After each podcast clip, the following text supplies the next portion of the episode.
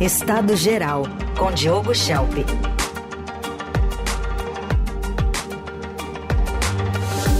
Abrindo mais uma semana. Oi, Diogo, bom dia. Bom dia, Raíssa. Bom, é, vamos destacar aqui esses três dias, né? Bom dia, força de expressão, né? Esses três dias sem luz em São Paulo e pode ser até um quarto até amanhã, né? Porque a Enel está dizendo que talvez só amanhã vai restabelecer totalmente a energia. E aí, nessa hora, para quem que a gente aponta a, o dedo? Quem são os culpados?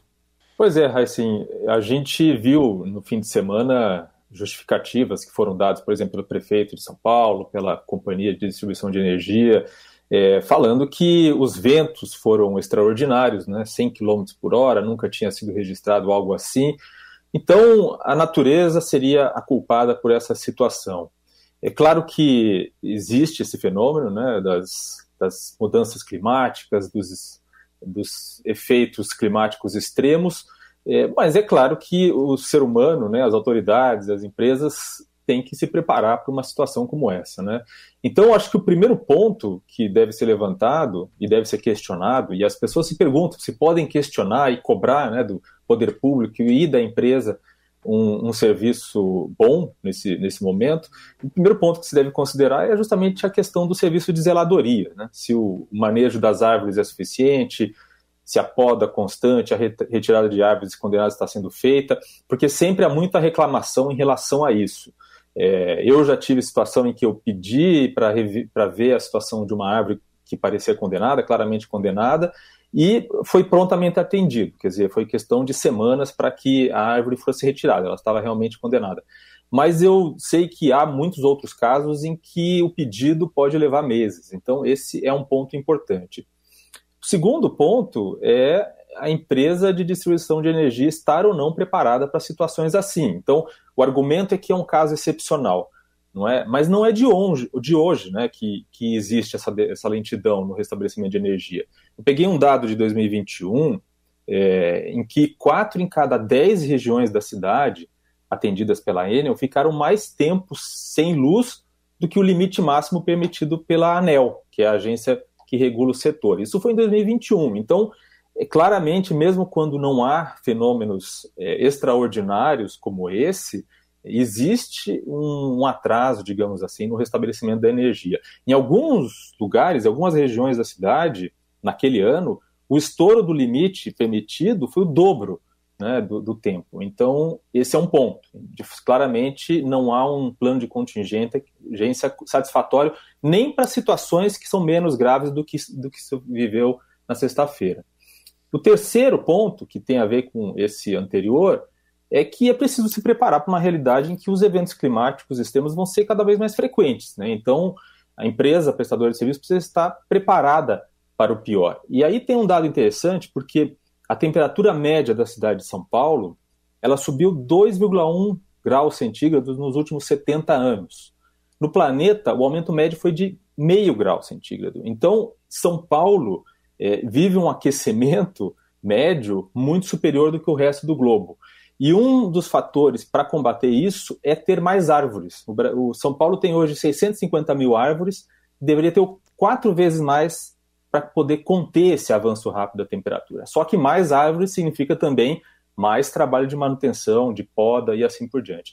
E o quarto ponto, para terminar, é a questão do, do aterramento dos fios, né, dos fios enterrados, aquela questão de ter cabos subterrâneos, uma rede elétrica subterrânea que isso evitaria justamente esse, esse risco né, de árvores caírem sobre a fiação e interromper é, o fornecimento. São Paulo, segundo a Enel, tem 6% é, dos 43 mil quilômetros de rede elétrica enterrados. 6%. Claro que isso é muito pouco, mas vale a pena comparar com outras cidades. E aí eu peguei o dado de Bogotá, na Colômbia, né, uma cidade aqui da América do Sul, principal cidade da Colômbia, Bogotá tem 35% da rede de eletricidade subterrânea. Então, eles estão bem à frente da gente. Não é um país mais rico que o Brasil, é, enfim, tem também seus problemas, né, também de recursos. Então, claramente, o Brasil, ou melhor, São Paulo, né, a maior metrópole do Brasil, está claramente atrás, até mesmo se comparado com os vizinhos. É claro que é muito caro fazer isso, mas no longo prazo ele reduz o prejuízo com a manutenção constante da rede elétrica. É isso, é difícil. É, é, na verdade, a questão é mudar esse panorama, porque essas coisas vão acontecer com mais frequência, como você frisou. A gente não tinha ventos de 100 km por hora desde 95. Esse ano a gente teve, por exemplo, a operação Altas Temperaturas, que foi ainda no inverno, por causa da onda de calor. E quando a gente conversou com a prefeitura, eles disseram que isso deve entrar para o calendário da cidade. Então vai começar a se ter, além da, da operação baixas temperaturas, altas temperaturas. Quando, não, quando tem alagamento, fala que precisava de piscinão.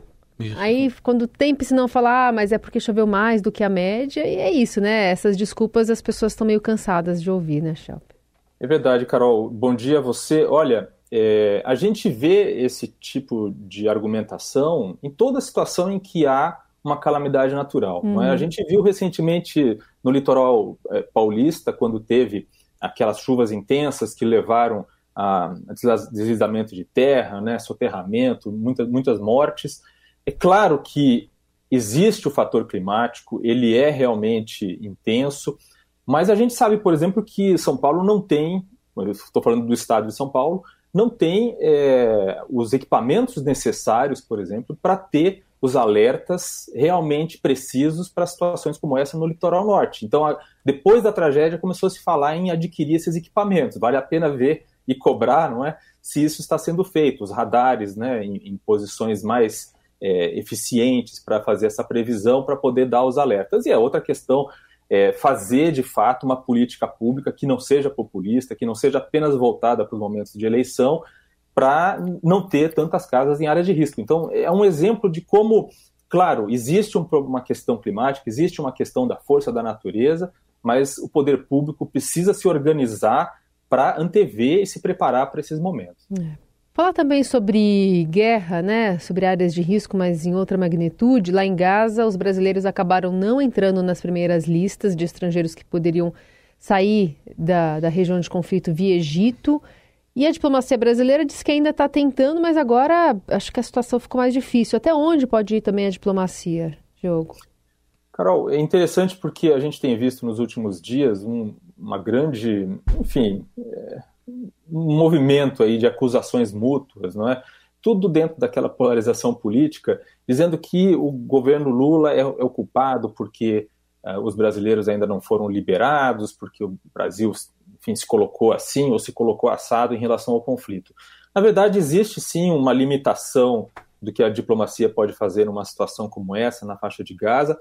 Uma exceção é, é são os Estados Unidos. Né? Os Estados Unidos realmente são um ator político, um ator diplomático que tem força é, sobre os principais é, países ali, Israel, Egito, Catar e assim por diante, para conseguir é, que os seus é, nacionais, os seus, os seus cidadãos possam sair, possam ser os primeiros a serem contemplados com essa saída.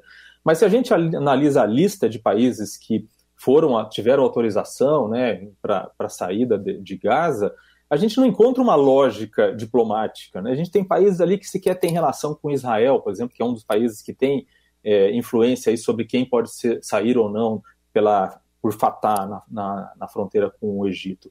E há outros países que têm relação com Israel, que têm relação com o Egito. Se fosse ter uma lógica para isso, o Brasil poderia sim ser contemplado, ser um dos primeiros a ser contemplado, que tem, por exemplo, uma boa relação com o Egito.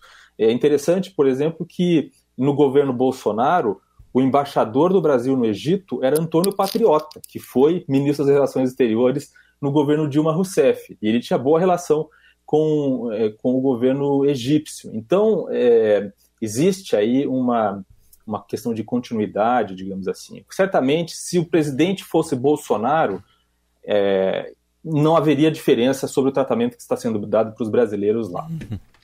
Muito bem. Para a gente fechar, Diogo, mais cedo a gente leu aqui a, a nota do PT declarando apoio formal do partido ao Sérgio Massa na Argentina, que é dois domingos, dia 19 de novembro, tem eleição lá. Enfim, qual a sua análise desse posicionamento agora explícito do PT? Ah, sim, isso é o que se costuma chamar de diplomacia partidária, né? São as relações estabelecidas entre partidos de países diferentes que têm afinidade política entre si. A direita bolsonarista faz diplomacia partidária. Eles fazem encontros no Brasil, congressos, trazem gente de fora, trazem, inclusive, é, representantes de outros partidos, fazem viagens à Hungria, à Itália, se encontram com representantes de, de, partidos com os quais eles consideram que têm afinidade. Então não há nada de errado nisso, né? Não há nada de errado, inclusive, do PT declarar um apoio a um candidato é, na Argentina. O problema é quando se usa o cargo público no Poder Executivo para fazer essa manifestação de preferência política em outros países, né? E se posicionar em uma eleição. Então, é, Alberto Fernandes, presidente da Argentina, deu apoio à Lula na eleição daqui. Né? Lula não declarou apoio formal à massa, mas deixou clara sua preferência em alguns momentos. E isso é que é preciso evitar, porque nós temos dois pontos. Primeiro, que é o princípio de não interferência em assuntos internos de outros países, que é uma, uma tradição da diplomacia brasileira. E do ponto de vista prático, isso pode criar tensões na relação com o país vizinho, caso o vencedor seja Javier Milei. Né? Lula, nos dois primeiros mandatos, ele caiu algumas vezes nessa tentação de deixar que a diplomacia partidária se infiltrasse na diplomacia do Estado, né, que é a diplomacia oficial. E só para terminar e lembrar desse ponto, é que o assessor especial da presidência no governo Lula é, para assuntos internacionais era Marco Aurélio Garcia, que era justamente o grande responsável pela diplomacia partidária do PT antes de Lula ser eleito.